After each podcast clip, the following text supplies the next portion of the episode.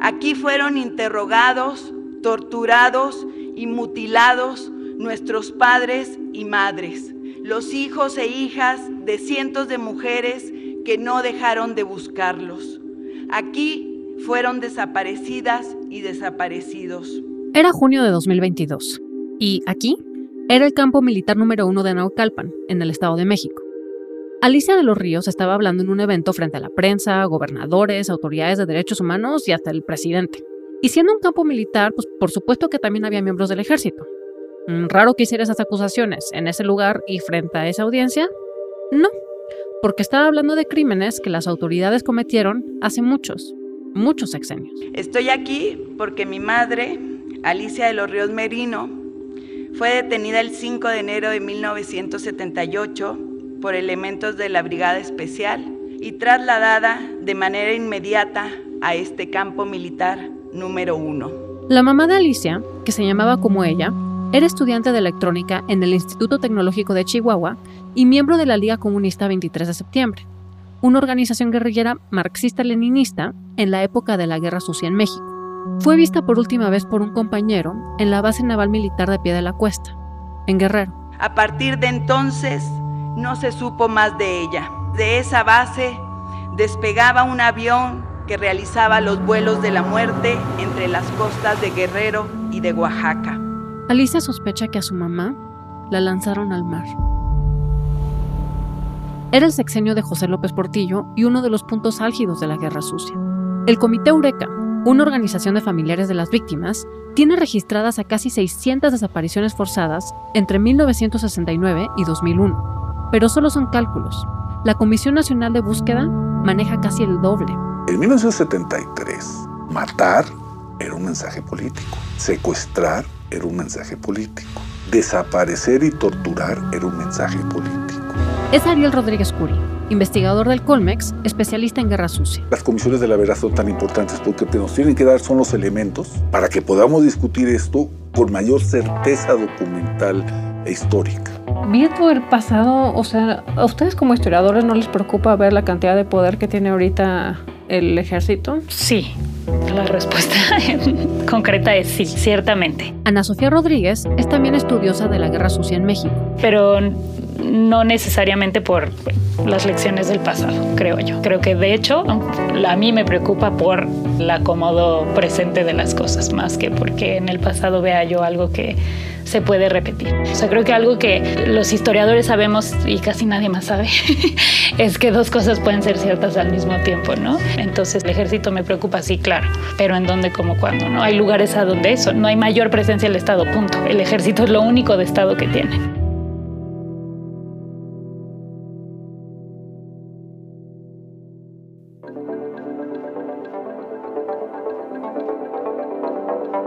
¿Qué fue la Guerra Sucia?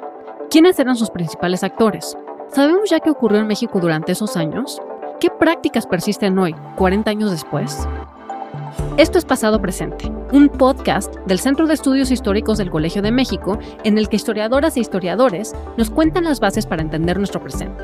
Yo soy Lucina Melesio y en este episodio platiqué con Ana Sofía Rodríguez y con Ariel Rodríguez Curi sobre la Guerra Sucia en México.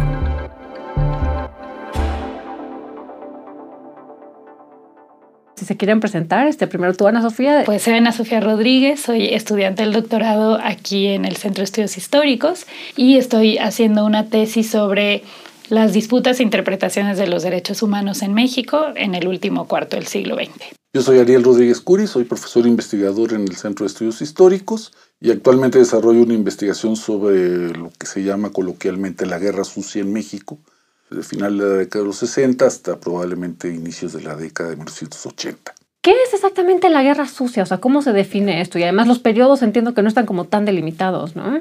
Guerra sucia es una denominación que en principio fue más bien informal para designar medidas sistemáticas de represión de parte de un gobierno autoritario, de una dictadura, sobre cierto tipo de grupos disidentes que podían incluir a los disidentes armados. Viene el calificativo sucia, proviene de que no se aplicaban o se supone que no se aplicarían las reglas establecidas, por ejemplo, en las convenciones de Ginebra, sobre el trato a los contendientes, a los adversarios, a los enemigos. Esto es bastante relativo porque incluso la Convención de Ginebra, sobre todo la segunda ratificación, supone un tratamiento dentro de ciertas reglas al adversario político aunque éste esté armado. Pero se aplicó porque, además, probablemente estuvo al margen de la ley en muchos países de América Latina en algún momento dado, ¿no? Argentina o Chile o Brasil o Uruguay o Colombia, etc.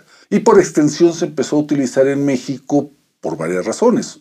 Una es que no todos los capturados, vamos a decir, que eran disidentes armados, que estaban en un grupo clandestino que también por convención llamamos guerrilla, fueron presentados ante el juez, sino con frecuencia fueron desaparecidos. No sabemos con qué frecuencia, pero con frecuencia fueron desaparecidos. O bien fueron interrogados a partir de torturas cosa que está explícitamente prohibido también por los convenios internacionales. En tercer lugar, porque se mantuvo más o menos oculta esa guerra, que es un elemento fundamental para entender la denominación de guerra sucia, quiere decir que no aparecía en tiempo real, por ejemplo, en los medios de comunicación, o que aparecía muy distorsionado en los medios de comunicación, o bien que los prisioneros eran presentados no según el tiempo que establece el Código Penal para, un delincuente presentarle ante el juez antes de 72 horas o X horas, sino incluso 15, días después, dos meses después, seis meses después. Y ese tiempo pasa desaparecido o secuestrado por la autoridad, probablemente policías o militares, este acusado. Eso es lo que engloba la guerra sucia. La historiografía no se ha puesto de acuerdo, en efecto, en, definir, digamos, ese periodo de represión, pues más o menos sistemática según el lugar en donde ¿no? se considere, y tampoco la memoria colectiva, digamos, tampoco los esfuerzos de justicia que ha emprendido el propio Estado, o sea, la Fiscalía Especial para Movimientos Sociales y Políticos del Pasado, la FEMOS, que creó Fox en 2002 justamente para investigar los crímenes de la guerra sucia, abarcaba los exenios de Díaz Ordaz, Echeverría y López Portillo, ¿no? La actual Comisión de la Verdad de este sexenio acaba en 1990. Entonces hay como una pues sí, un, no nos hemos puesto de acuerdo tampoco como sociedad en, en dónde está, porque efectivamente es un término muy amplio, ¿no? Que podemos usar pues políticamente y eso es válido, pero no nos hemos puesto, digo, tampoco de acuerdo como sociedad en qué engloba la guerra sucia, qué queremos buscar, quiénes son los actores en efecto y demás, ¿no? Y a la pregunta eso de los actores, bueno, pues son por un lado los disidentes, en algunos casos armados, en otros no, ¿no? Y ese es parte del problema. Y del otro lado, las fuerzas del Estado, sobre todo las fuerzas de seguridad, ¿no? Armadas, o sea, el ejército, la marina, etcétera, y las fuerzas policiales. Eso serían básicamente. Si vamos a delimitar este periodo más o menos, o sea, ¿podemos decir que empieza en los 60? Convencionalmente habría arrancado en 65 con un ataque de un grupo de muchachos a una partida militar en Madera, en Chihuahua.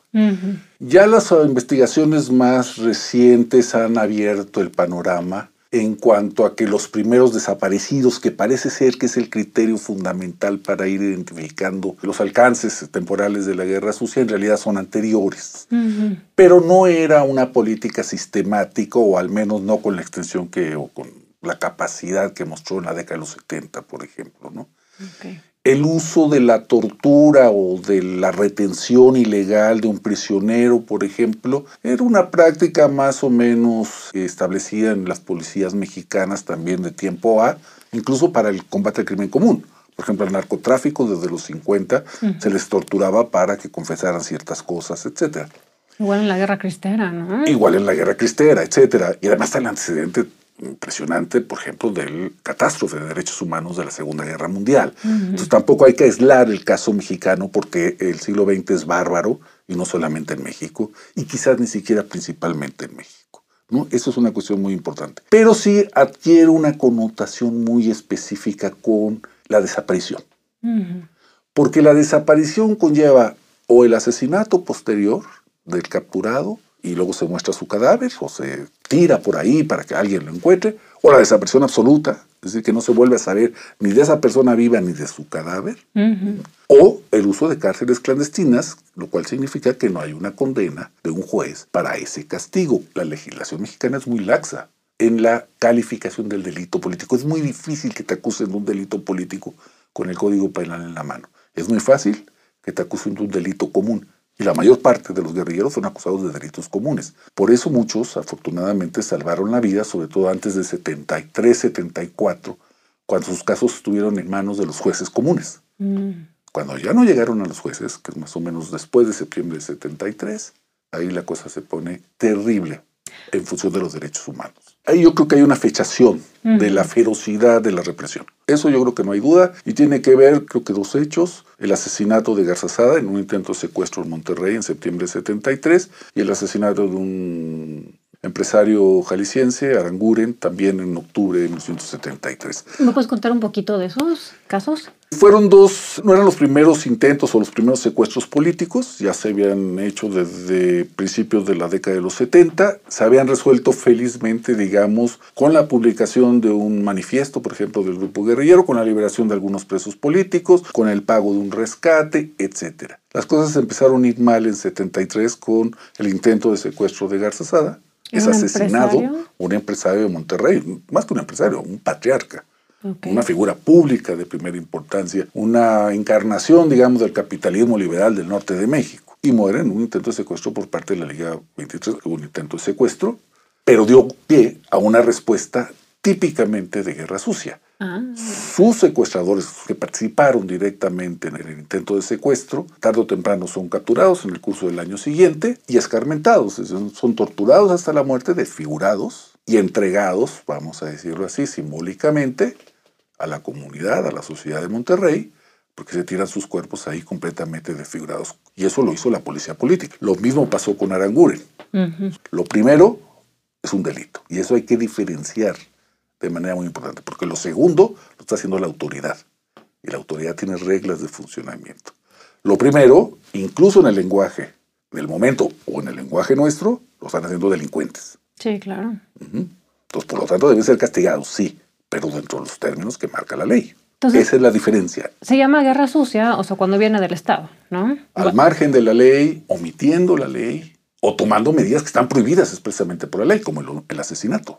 Y que me lleva lo de los actores, ¿no? O sea, están, digamos, las autoridades, pero también están, se preparan grupos paramilitares para esto, ¿no? El tema de los paramilitares ocurre en ciertos momentos, no se prolonga demasiado. Ariel sabe más del tema, pero vamos, no es que existieran estos grupos paramilitares durante todo el autoritarismo priista, ni siquiera durante las décadas de los 70 y 80, toda, ¿no? Ariel podrá contar un poco más de eso. En el caso mexicano, la mayor parte de la represión, si no es que toda, la llevaron a cabo instituciones legales, vamos a decirlo así.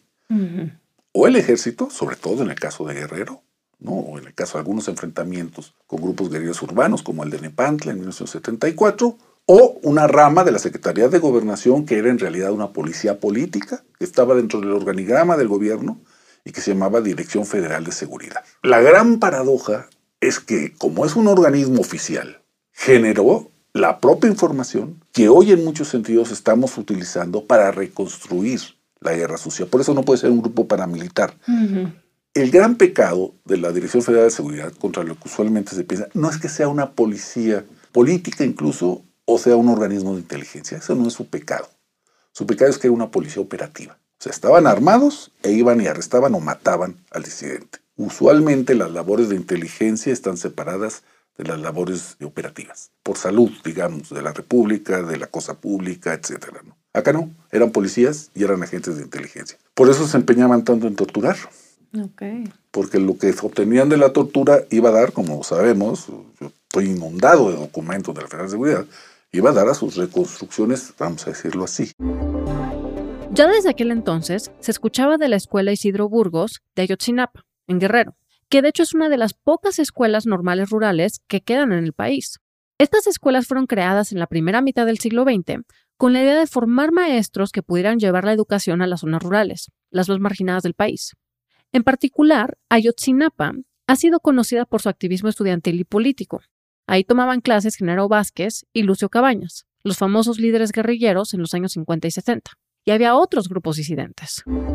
Básicamente hay dos tipos, digamos, de disidencia armada en México. La más conocida, más famosa es la de Guerrero, la de Genaro Vázquez y luego Lucio Cabañas, que tienen mucho, a mi entender, de formas de autodefensa campesina. Es decir, que pasan de defenderse de agresiones constantes de caciques, policías, soldados, a una actitud más, a pasar a la ofensiva, digamos, a subirse a la sierra y ahora hacer un plan más ambicioso, digamos. La otra forma de disidencia clandestina armada es la que se da sobre todo en las ciudades, donde digamos los dos grupos más o tres grupos más famosos son el MAR, ese que se entrenó en Corea, al menos sus cabecillas. ¿El MAR dijiste? Movimiento de Acción Revolucionaria. Ah, ok. Es el primer grupo guerrillero importante, después de, digamos, de la guerrilla de Guerrero, que en México fue noticia. Ok. ¿Me puedes contar un poquito de eso? El mar es una historia casi inverosímil. Regresaron a México, se empezaron a organizar, empezaron a hacer escuelas de cuadros para afiliar más militantes, probablemente llegaron a tener unos 200, 250 quizás, pero les dan un golpe rapidísimo a principios del régimen de Echeverría en 1971, capturan a casi 20, 19, son capturados, y la manera en que la prensa presenta esto es un grupo entrenado en Pyongyang, en Corea del Norte, ¿no? que el 99.9% de la población mexicana no sabía ni que existía Corea del Norte. ¿no? Pues fueron entrenados ahí por las investigaciones que estamos realizando. Sabemos perfectamente que Corea del Norte tiene una gran autonomía respecto a China o respecto a la Unión Soviética en términos de lo que decide geopolíticamente. Pues no nos hay que verlo lanzando misiles sobre el cielo de Japón, ¿no? Eso ni a los chinos, ni a los rusos, ni a nadie le conviene. Pero los coreanos se mandan solos. Y se mandaron solos también al ser el único país que aceptó entrenar. ¿Qué efecto tiene esto sobre la guerra sucia? Dio la coartada perfecta al gobierno. Miren, estos se fueron a Pyongyang a entrenarse por unos comunistas. Y la cobertura de la prensa es en esos términos. Ellos son tratados, el primer grupo que es arrestado, los 19, no diría que escrupulosamente en términos de la ley, porque los presentan como tres semanas después, y no pueden hacer eso, tienen que presentarlo en unas horas, pero los presentan vivos. Y todos purgan condenas en las cárceles. Sobreviven Ok. y muchos de ellos son amnistiados en 1978. Esa es la diferencia. Eh, Todo fue con pulcritud, Pues, más o menos. Los usos y costumbres de la policía mexicana no se podía pedir más. ¿Sobrevivieron todos? Sí. Los metieron a la cárcel. ¿Los torturaron? Probablemente sí. Ellos mismos lo dicen. Pero ahí están. Mm. Los que capturan después de 72, 73, no necesariamente corrieron esa suerte. Y algunos no los encontramos. No sabemos dónde están sus cadáveres. O dónde están. Más violento todo el periodo, desde el punto de vista de la disidencia, es la Liga Comunista 23 de septiembre, ¿no? Que una de sus tácticas es la política de ojo por ojo, diente por diente, ¿no? Si tú me matas un militante, yo te mato un soldado, o yo te mato un policía, etcétera, ¿no? Digamos a que a grandes rasgos esta es el mapa de la disidencia clandestina. Sea, el conjunto de todos los disidentes armados y clandestinos son alrededor de 2.000, 2.500. No es un número impresionante, pero es un número que armado es significativo. Y además con ese fuerte insumo ideológico y político de muchos de ellos los hace todavía más importantes. ¿no? 2.500 repartidos en toda la República, a salto de mata, escondidos, jovencitos, porque son muy jóvenes, la edad promedio es 22 años, para una muestra bastante grande que tengo. Así como que van a tirar al régimen, quién sabe. Pero parte de la chamba de los organismos de inteligencia, de las policías y del ejército es decir, el enemigo es más poderoso de lo que parece. ¿Nos puedes hablar un poquito del grupo del 23 de septiembre, la Liga? De la Liga Comunista 23 Ajá. de septiembre, este es un grupo que federa, que aglutina, digamos, a todos los grupos preexistentes, que se funda en marzo de 1973 en Guadalajara, que tiene los documentos más elaborados, más sofisticados de todo el conjunto de la guerrilla mexicana, que tiene una sola hazaña, que es publicar su periódico desde 1974 hasta 1981 de manera más o menos ininterrumpida, que hacía de la impresión del periódico, se llamaba Madera el periódico, y de su repartición una actividad militar, que intentó golpes espectaculares como el secuestro de Garza Sada, Eugenio Garza Sada, los secuestros de Guadalajara, o bien intentó secuestrar a la hermana del presidente electo López Portillo, Margarita López Portillo, en 1977. Sintió los golpes más espectaculares, adquirió muchos recursos vía los secuestros, en general en conjunto, no solamente la Liga. Un cálculo de la policía política a mediados de los 70 indicaba que habían tenido acceso, digamos, a unos 4 o 5 millones de dólares, ¿no? Al tipo de cambio en ese momento, ¿no? Que es un dinero considerable para mediados de los 70. El espionaje fue fundamental en esos años para adelantarse a las acciones de los disidentes. Hoy en día ya se utilizan herramientas súper avanzadas para esto. Por ejemplo, gobiernos como el de México compran licencias de Pegasus, el software israelí que hackea celulares ya ni siquiera sin necesidad de darle clic a una liga maliciosa. entiendo que en los 60, o sea, se apunta hacia la autoridad del Ejecutivo, que era quien mandó a, eliminar a los estudiantes y demás. Y así ha ido cambiando. Ahora a mí algo que me llamó muchísimo la atención de las investigaciones de Pegasus, el spyware de Israel, que en el gobierno de Peña, o sea, lo estaban utilizando desde los organismos de inteligencia, o sea, para monitorear a diferentes personas que amenazaban el poder del Ejecutivo. Sí, absolutamente. Los archivos de la Dirección Federal de Seguridad y en general los archivos de gobernación en el AGN, la parte más sustancial es el espionaje al propio gobierno. Por ejemplo, el archivo de la Dirección General de Gobierno, que es un archivo que se utiliza poco en la investigación, pero que se puede utilizar mucho más, es el archivo del PRI. Por ejemplo, documentan quién quiere ser gobernador en Coahuila. Fulanito, Menganito y Perenganito. Entonces tienen expedientes para los tres. Yo voy a decir una cosa que es eh, contraintuitiva. Es obligación del Estado hacer trabajo de inteligencia. El límite al trabajo de inteligencia es que sea una prueba judicial. ¿Me explico? Sí, claro, tiene que haber permiso. tiene que, haber permiso un juez. Si alguien se entera de que eso, bueno, seguramente está violando un reglamento o una ley. Pero mientras no se use para una acusación formal, creo que se mantiene cierto, cierta manera de autonomía. Después del 11 de septiembre de 2001, los servicios de inteligencia en realidad se salieron de control en todo el mundo, empezando por Estados Unidos donde no solamente se salió de control los servicios de inteligencia, sino el sistema judicial estadounidense se desquició con el acta patriótica famosa, ¿no? que permite no juzgar, simplemente arrestar. Pues, sin juzgar. Pero es que esa es la construcción del enemigo, ¿no? es, el terrorismo, ¿no? Entonces, ah, en nombre del terrorismo podemos hacer lo que yo quiera. Te guardo en Guantánamo, no te he juzgado, no te he acusado de nada, no sé ni siquiera si eres el que yo digo que eres, como ha pasado pero te guardo 30 años ahí o 20 años. En México tenemos expedientes firmados por Gutiérrez Barrios donde se espía a Gutiérrez Barrios. ¿Así mismo? Un agente le reporta que siguió a Gutiérrez Barrios y Gutiérrez Barrios le remite ese expediente al secretario de Gobernación. O sea, un agente de su propia corporación lo siguió, envió un reporte y Gutiérrez Barrios lo transmitió. ¿Por qué?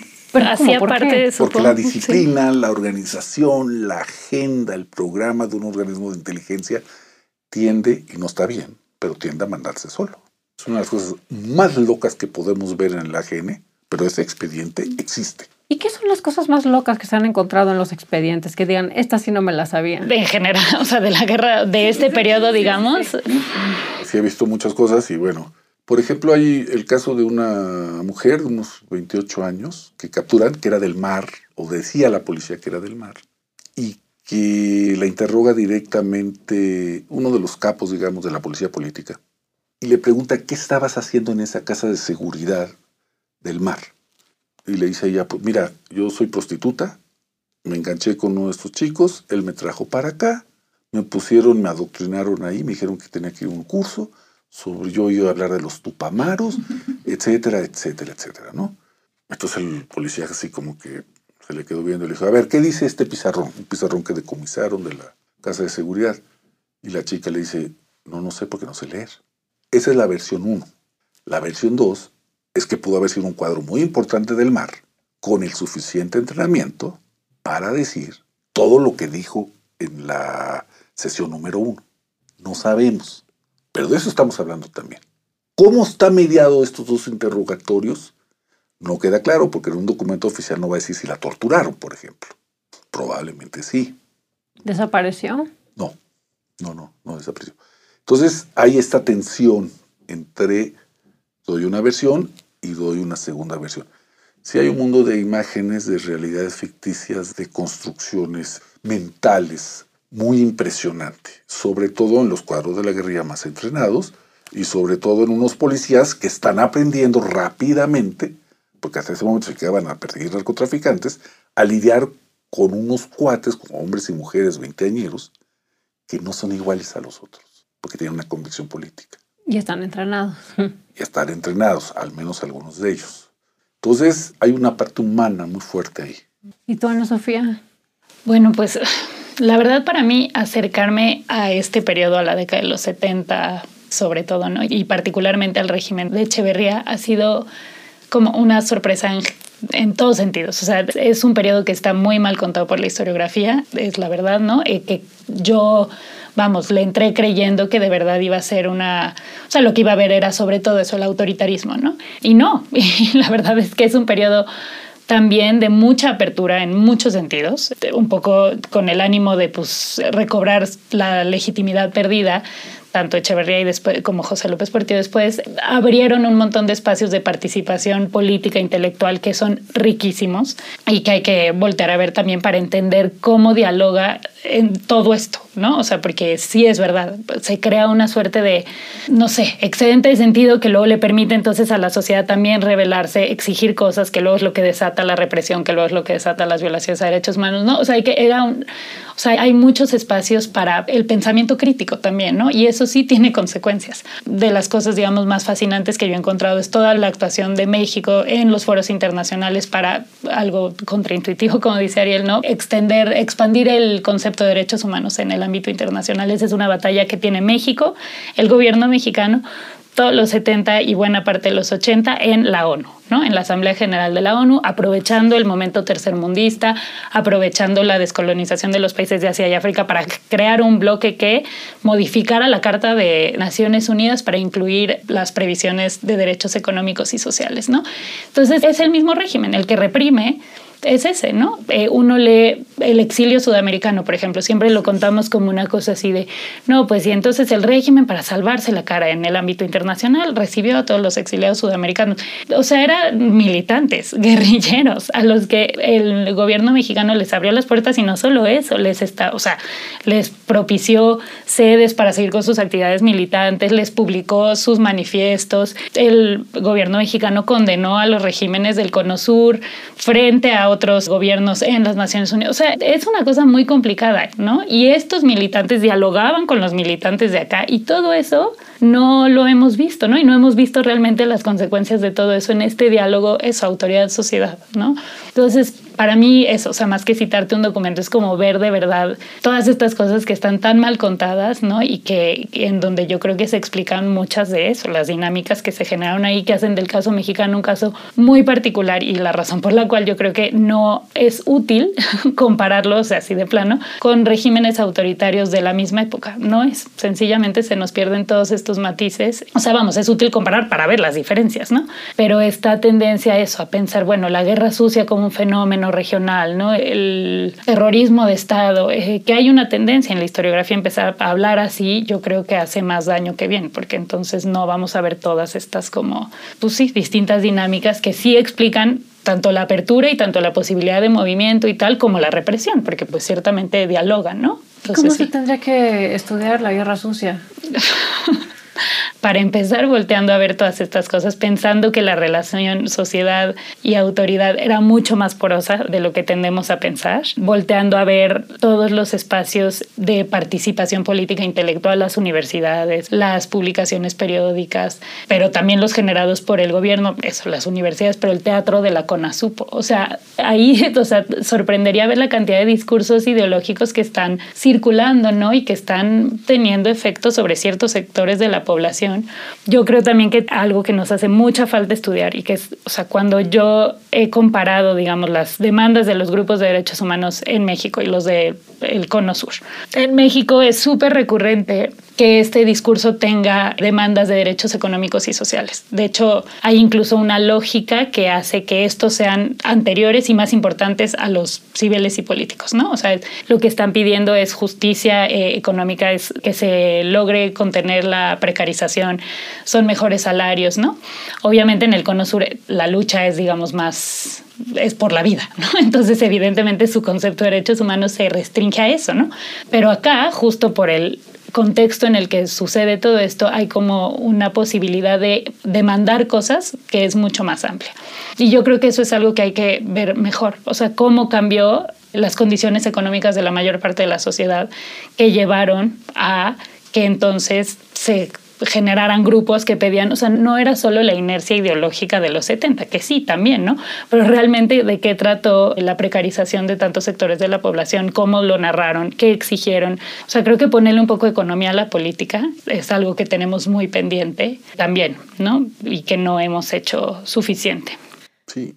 Y yo creo que un, cambio en la premisa. Mucha de la guerra sucia se explica en los propios muchachos en ese entonces, hoy, los que sobrevivieron, digamos, hoy hombres maduros a la tercera edad, es que no había otro camino. Eso es falso, porque muchos mexicanos hombres y mujeres se organizaron pacíficamente, sufrieron también fuertes golpes represivos, pero no tomaron las armas. Organizaron otros partidos políticos, otras ligas de defensa, otros sindicatos, otras organizaciones campesinas, etc. Creo que lo que tenemos que mostrar para historiar los derechos humanos y para historiar la guerra sucia es mostrar que la clandestinidad armada, que básicamente es el corazón de la guerra sucia, fue una alternativa, no era el único camino.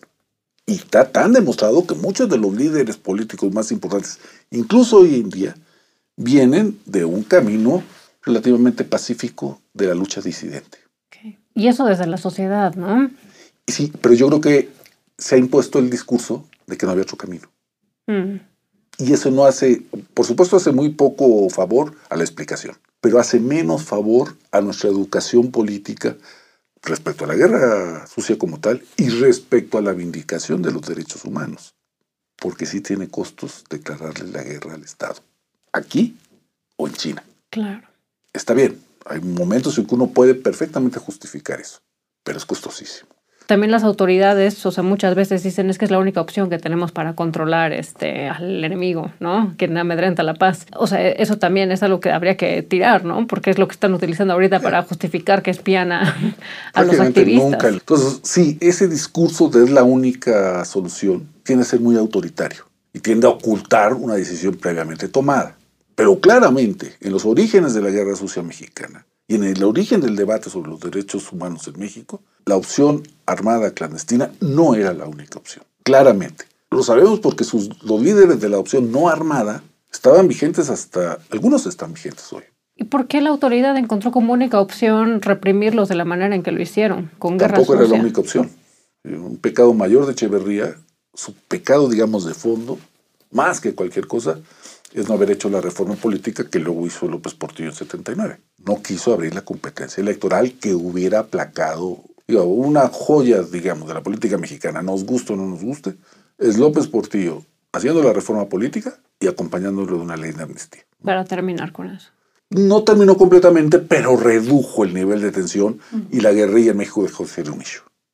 ¿no? ¿Por qué? Porque los comunistas ya estaban en la papeleta, porque los católicos de derecha del PDM ya estaban en la papeleta y porque se amnistiaron a 600 este, presos políticos. Y hablando también de la represión, la acción de la autoridad en contra de estas mujeres disidentes era más enérgica que contra los hombres, por ejemplo, era igual lo que cuentan por lo menos los grupos de derechos humanos es que no, realmente, y eso ocurre en toda América Latina, o sea, estos son movimientos de mujeres, sobre todo, digo, porque muchas veces están buscando a hombres, ¿no? a sus parejas, a hijos que efectivamente participaban en mayor proporción que las mujeres de las familias, pero sobre todo, o sea, porque usaban mucho la figura de la madre, o sea, el hecho de ser una mujer madre que estaba buscando a su hijo sí tenía efectos en cómo era percibido por la autoridad, y eso lo cuentan todas, ¿no? Y era un que usaban a su favor para ser escuchadas, este, para tener legitimidad, para buscar simpatías del resto de la sociedad. Eso es un hecho, ¿no?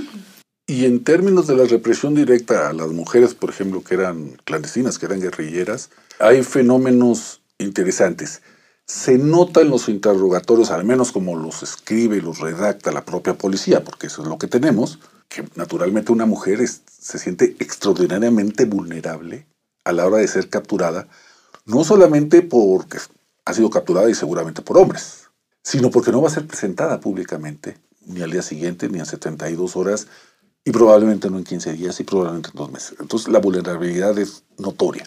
Una estrategia, un mantra, digamos, discursivo de las mujeres que yo encuentro en sus declaraciones es casi siempre decir soy casada. O porque me casé justamente cuando me iba a sumar a la guerrilla y me iba a la clandestinidad, decidí casarme con alguien probablemente de la guerrilla. O bien, como decían ellas, me casé al modo revolucionario, en un rito revolucionario en el interior de la guerrilla, con fulanito menganito de la guerrilla. ¿Por qué es eso? Es la utilización, digamos, de un argumento como de antiguo régimen para protegerse respecto a una sonada de violencia de la propia policía. Eso hay que leerlo con mucho cuidado porque yo he oído expresiones de que es una contradicción. No, no es una contradicción. Era para protegerse. Para protegerse simbólicamente, porque en, términos materiales no significa nada. No, pero si hay un hombre que me está buscando, ¿no? Sí, o hay un hombre que está aquí en la cárcel conmigo, ¿no? o yo ya estoy casada y por lo tanto me tienes que tratar como una mujer casada. Un poco lo que decía Ana Sofía. ¿Qué tanto entendía la policía política este, este ciframiento, este, estas claves que le estaban lanzando? No lo sabemos. A veces da la impresión de que sí lo entienden. A veces no estoy tan seguro. Pero esto no obstante que muchas mujeres se van a quejar de abusos sexuales. ¿No? Desde manoseos, etcétera. Yo no he visto una declaración estricta que diga violación, pero probablemente sí en el contexto. Para otros podcasts entrevisté a historiadoras que estudian a las mujeres criminales y algo que dicen es que en particular todos los organismos de justicia son bastante más severos con las mujeres que con los hombres, porque se espera de las mujeres que cumplan cierta función y un rol social y cuando se desvían de ese rol, o sea, todo el patriarcado dice, ¿qué húbole? O sea, aquí vamos a hacer un statement de que esto no es lo que se espera de una mujer. Me imagino que de una mujer guerrillera quizás será todavía peor, ¿no? ¿Eso se ve? O sea, ¿serán más severos con las mujeres? No lo sé si más severos, pero hay evidencia en el caso de dos mujeres, una que fue asesinada en Ciudad Universitaria y otra en una casa en la colonia Avante, y otras en Ciudad Juárez, donde la policía no va a arrestarlas, va a matarlas, porque son muy aguerridas. Porque sabe la policía que son muy aguerridas. Y yo creo que no tenemos evidencia suficiente para establecer un patrón. Pero puede pasar de este semi-respeto con estos códigos de, mira, yo soy casada, no me puedes torturar como estás torturando a los otros, supongo, no lo sé, a precisamente porque eres mujer, pero precisamente porque te acuso de ser tan violenta, te voy a ejecutar. Y ahí no fueron arrestos. No iban por ellas. No iban por ellas para capturarlas vivas, quiero decir. Iban a matarlas. Y eso está muy documentado también. ¿no? Yo creo que encontramos las dos versiones de los hechos, porque una mujer acusada de ser muy violenta causa una ira en el patriarcado tremenda, a la cual le perdonan a un hombre ese nivel de violencia. A una mujer que ven disparar y resistir dentro de una casa durante tres horas, no se lo van a perdonar.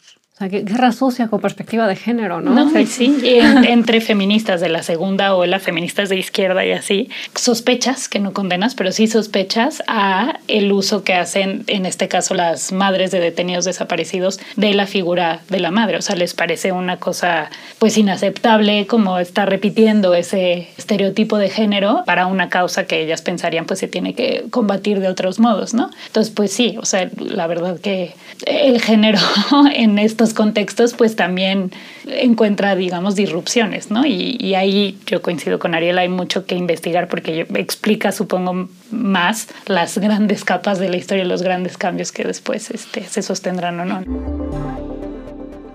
Según la Comisión Nacional de Búsqueda, la Guerra Sucia dejó al menos 900 personas desaparecidas, pero la cifra de desaparecidos en México ya supera los 100.000 la mayoría desde que arrancó la guerra contra el narcotráfico de Felipe Calderón en 2006. La desaparición de los 43 estudiantes de Ayotzinapa ha sido uno de los casos que más ha sacudido a la sociedad en los últimos años. La Comisión para la Verdad ya documentó que estuvieron involucradas autoridades de todos los niveles. ¿En qué son diferentes estas desapariciones forzadas? Es un fenómeno muy distinto el que estamos viendo hoy, en donde está involucrado el crimen organizado, en donde el ejército ahora hace parte, ciertas partes del ejército hacen parte del crimen organizado. O sea, es un problema gigantesco, y muy, pero muy distinto. O sea, aquí no hay un trasfondo eso ideológico necesariamente, no son grupos organizados para hacerle la guerra al Estado en términos ideológicos. El Estado, eso está ya en muchos lugares está muy mezclado con grupos de crimen organizado, entonces ya quienes desaparecen a quienes son desaparecidos ya no es tan fácil identificarlos. Entonces el caso de Ayotzinapa, por ejemplo, no lo llamarían como parte de una guerra sucia. no, no sé si una guerra sucia, pero la guerra sucia histórica de la, que estamos hablando aquí se restringe temporalmente a los años que más o menos hemos descrito y lo que estamos viendo hoy desde la transición, digamos, al día de hoy es un fenómeno muy distinto que tiene que ver con tráfico de drogas, con falta de Estado de Derecho, con una policía, eso es lo que la verdad el saldo que nunca se cumplió con la transición, ¿no? Un sistema de justicia funcional que hiciera la chamba de identificar exactamente quiénes están cometiendo los crímenes, quiénes los tienen que ajusticiar, en qué condiciones, ¿no? Siguiendo qué leyes, etcétera, etcétera. Pero podemos decir que hay como una especie de aprendizaje de este autoritarismo. Cuando pensamos en Ayotzinapa, por ejemplo, eso se parece mucho a lo que pasaba en Guerrero en los 70, ¿no? Es que hay una diferencia, yo creo que, y es muy interesante que lo toques, que le plantees el, caso de Ayotzinapa. En Ayotzinapa sabemos quiénes desaparecieron y cuándo. En una reconstrucción no muy detallada, más o menos sabemos quién fue, incluyendo las autoridades involucradas. Tiene que ver con intereses seguramente materiales inmediatos. ¿no? Mucho de lo que hemos platicado de la guerra sucia lo conocimos 20 años después. No estoy disminuyendo la enorme importancia que tiene Ayotzinapa para la historia política mexicana, porque tiene una importancia fundamental. Para empezar, acabó con la administración de Peña Nieto. Pero no es perfectamente asimilable a la guerra sucia, porque además el problema de las desapariciones, digamos, de los 90 para acá, pero especialmente del 2006 para acá, tiene que ver también con una dinámica perversa de la sociedad, no solamente de la autoridad. Sí, entiendo la diferencia con la verticalidad de cuando viene el Estado. Viene la autoridad y es el policía el que desaparece o asesina. Pero en ese sentido, Sayotzinapa, digo, algo que sí se ha estado viendo recientemente, o sea, porque la verdad histórica era esta, que había sido un grupo de criminales, pero esa verdad histórica ya se desechó, aunque sean actores parecidos, o sea, las motivaciones es lo que lo hace diferente. Sí, y no necesariamente son parecidos porque cambia su enfoque sobre la cuestión. Es decir, si uno oye las declaraciones de algunos policías y militares de la guerra sucia, ellos creían firmemente que estaban salvando al país del comunismo. Ahora, si oímos una declaración de quienes hicieron los de Ayotzinapa y todo, pues lo único que pueden decir es que están en un negocio y tuvieron miedo de que su negocio fuera afectado.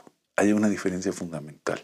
No disminuye, quizás aumenta nuestra angustia y nuestra preocupación. Y sí, sí, quizás sirva para distinguirlo como pensar en que la autoridad antes y hoy incurre en violaciones a derechos humanos en el contexto de mantener el orden social, sin duda, ¿no?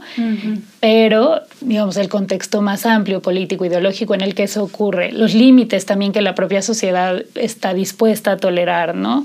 La sistematicidad, o sea, hay un montón de factores que hacen que sea distinto en un caso y en otro, ¿no? ¿Y como qué aprendizajes nos podemos llevar? ¿Qué si, digamos, persiste y qué ya no? O sea, la ideología es una de las cosas que me dicen, bueno, eso ya no, ahora las motivaciones son otras.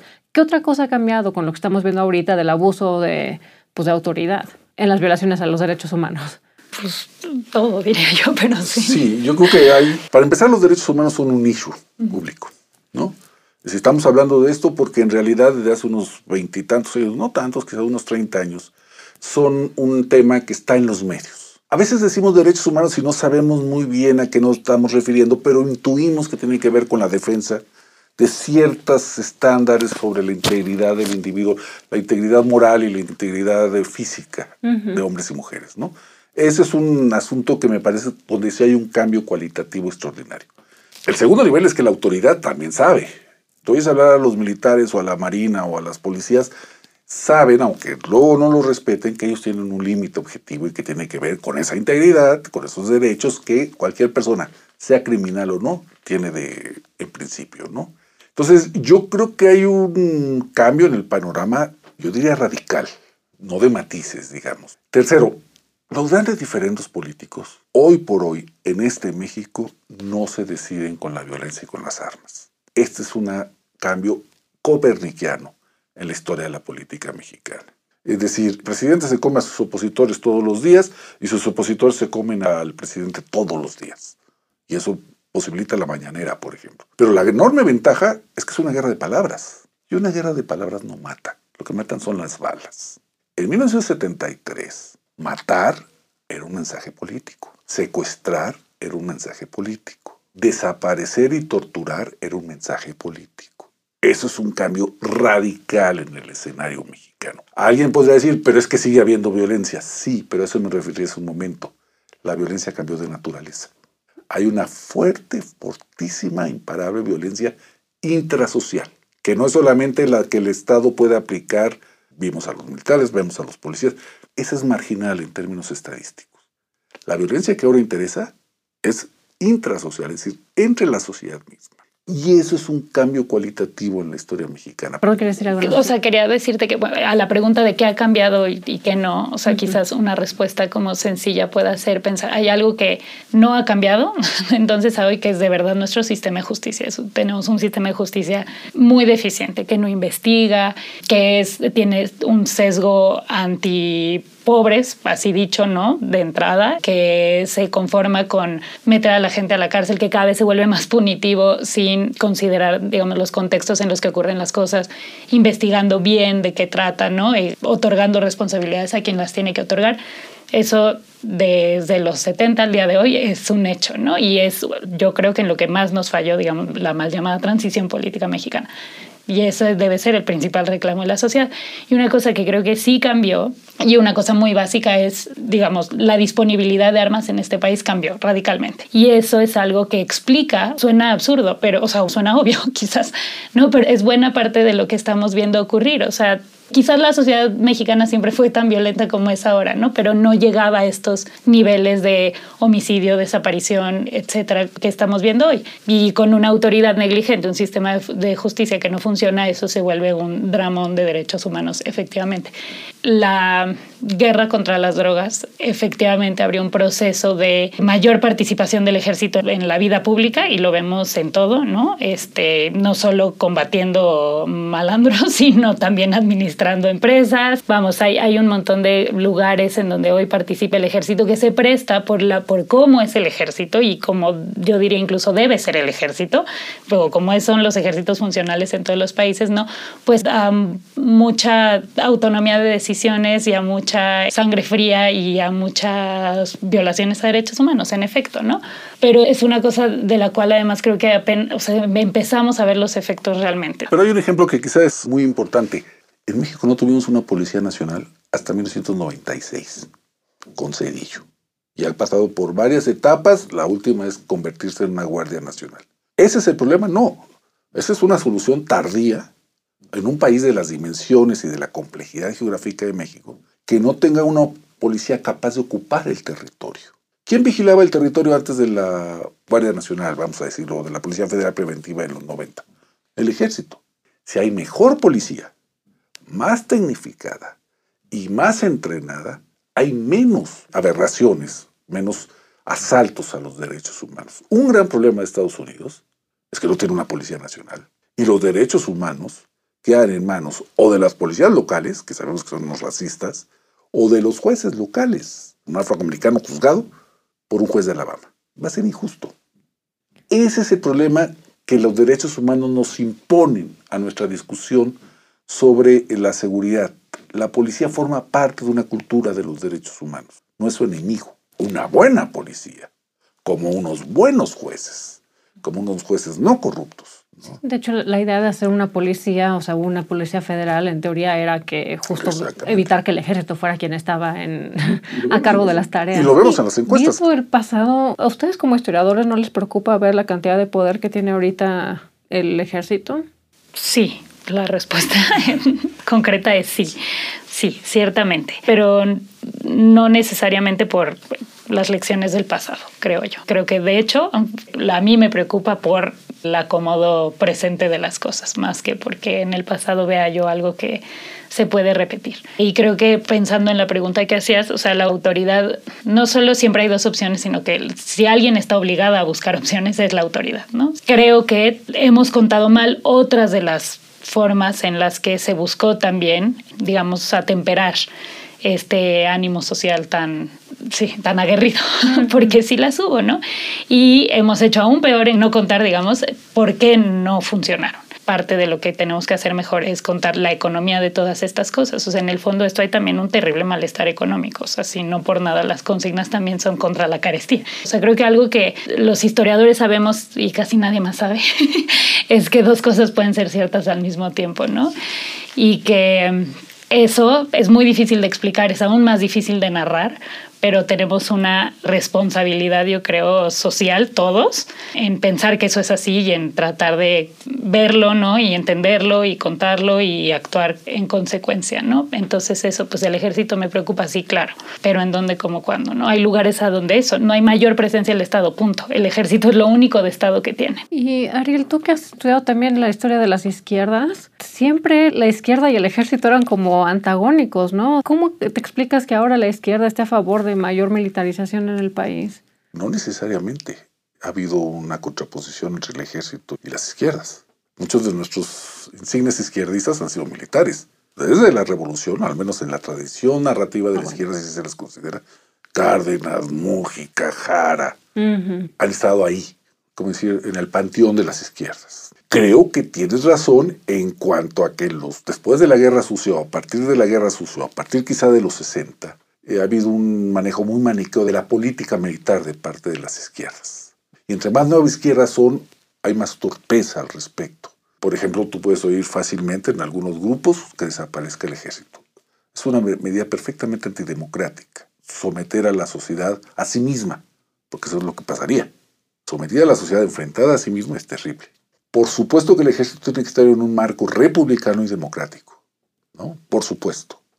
A mí sí me preocupa la omnipresencia del ejército, pero me preocupa más desde el problema de la reproducción, de lo que yo llamo, así lo llaman los franceses, un funcionariato amarrado a los valores, que tienen que estar amarrados a valores, a los valores de la república, o sea, de la cosa pública y de la democracia. Esos son los funcionarios que necesitamos, independientemente de quién gobierne. Si ellos tienen compromiso con la república, o sea, que lo que están haciendo es público, y con la democracia, bueno, pues son técnicos, que están ahí y está bien. Una de las grandes tentaciones, y Ana Sofía se ha enfrentado a ello, y todos los que hemos estado en estas problemáticas, nos enfrentamos en no sobreestimar ni el tamaño, ni los alcances, ni la potencia del Estado mexicano. Es un Estado más débil de lo que parece, menos asentado en el territorio. A mediados de los 70 la PGR tenía 2.000 judiciales. Para un país de este tamaño, de esta complejidad, sobreestimamos lo que es el Estado mexicano. Esto fue Pasado Presente, Historia en Podcast. Muchas gracias por escucharnos. Yo soy Lucina Melesio. Este podcast fue producido por Quisaya Estudios para el Centro de Estudios Históricos del Colegio de México. En la producción estuvieron Carla Benítez, Laura Silverio e Irene Rosales. El guion es de Paula Vilella y mío. El diseño sonoro y la mezcla son de Carlos Jorge García y Tiger Lab. La grabación fue realizada en los estudios de la Coordinación de Educación Digital del Colegio de México. Queremos agradecer a Ariel Rodríguez Curi y Ana Sofía Rodríguez por su participación en este episodio. Hasta la próxima.